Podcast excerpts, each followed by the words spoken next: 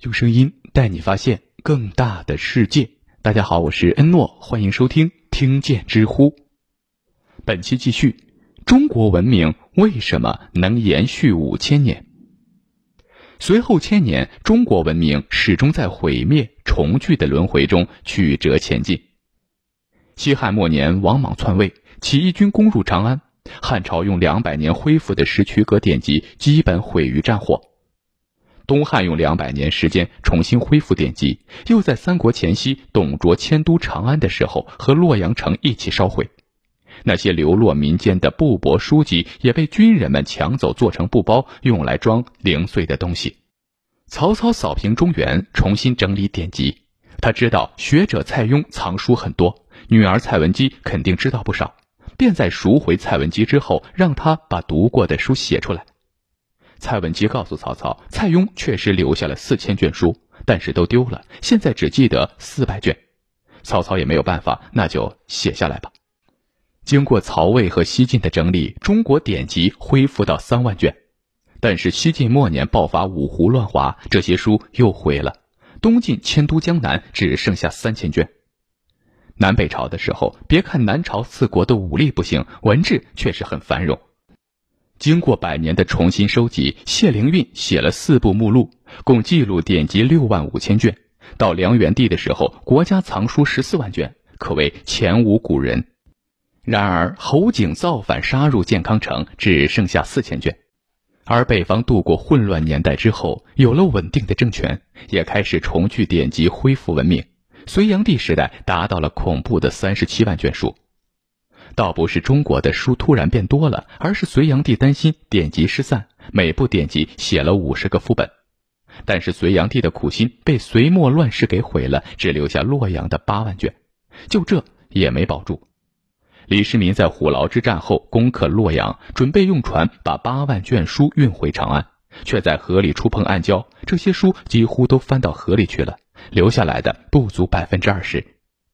李世民登基，唐朝进入上升阶段，魏征等人开始收拢典籍，要么从民间买书，要么请学者背诵。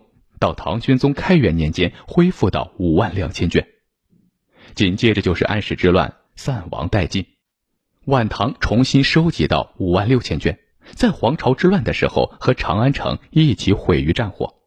旧唐书里记载的非常凄惨。持简无存，所传无几。平时载籍，世莫得之。此后，北宋重新收集，毁于靖康之耻；南宋再恢复文明，毁于蒙古入侵。从秦始皇焚书到蒙古入侵，明朝学者胡应麟称为十恶。国兴书聚，国亡书散。中国文明的命运基本如此。承载中国文明的典籍不断消散，却又不断重聚。很多典籍都消失不见了，但那些中国文明的核心，如《论语》《孟子》《史记》《汉书》等等典籍，却经过无数劫难，最终流传下来。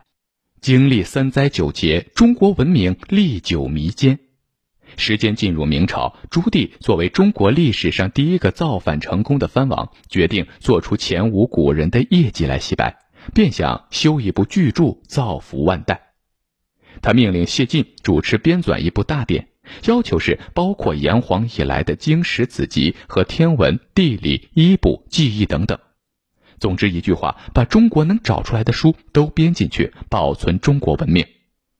经过四年的努力奋斗，累计三千学者参加编纂，终于在一四零七年定稿。朱棣赐名为《永乐大典》。《永乐大典》共两万两千八百七十七卷，一万一千零九十五册。汇集古今图书七八千种，可以说是明朝以前的文明总结。朱棣估计，只要中国有《永乐大典》，文明就不会断了吧？哪怕遇到兵灾祸患，谁能把《永乐大典》毁了不成？朱棣想的太简单了。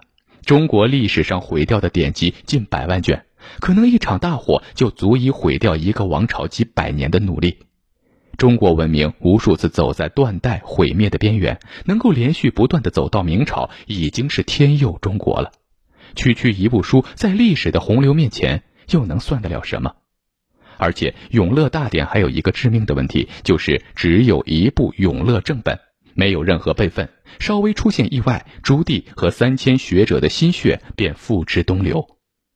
直到嘉靖末年，高拱和张居正才选出一百零九名写手开始抄录副本，足足用了五年时间，《永乐大典》才抄录完毕。但是后来，《永乐大典》的正本突然消失了，有人说是给嘉靖陪葬，顾炎武说是全都丢了。到底怎么回事？现在都没有人能够搞明白。等什么时候开启嘉靖皇帝的永陵，说不定才能知道事情的真相。而且副本也在不断丢失，到清朝乾隆年间只剩下八千多册，另外三千多册已经找不到了。好了，本期的内容先到这里，感谢收听，欢迎关注、订阅、点赞、转发，我是恩诺，我们下期再见。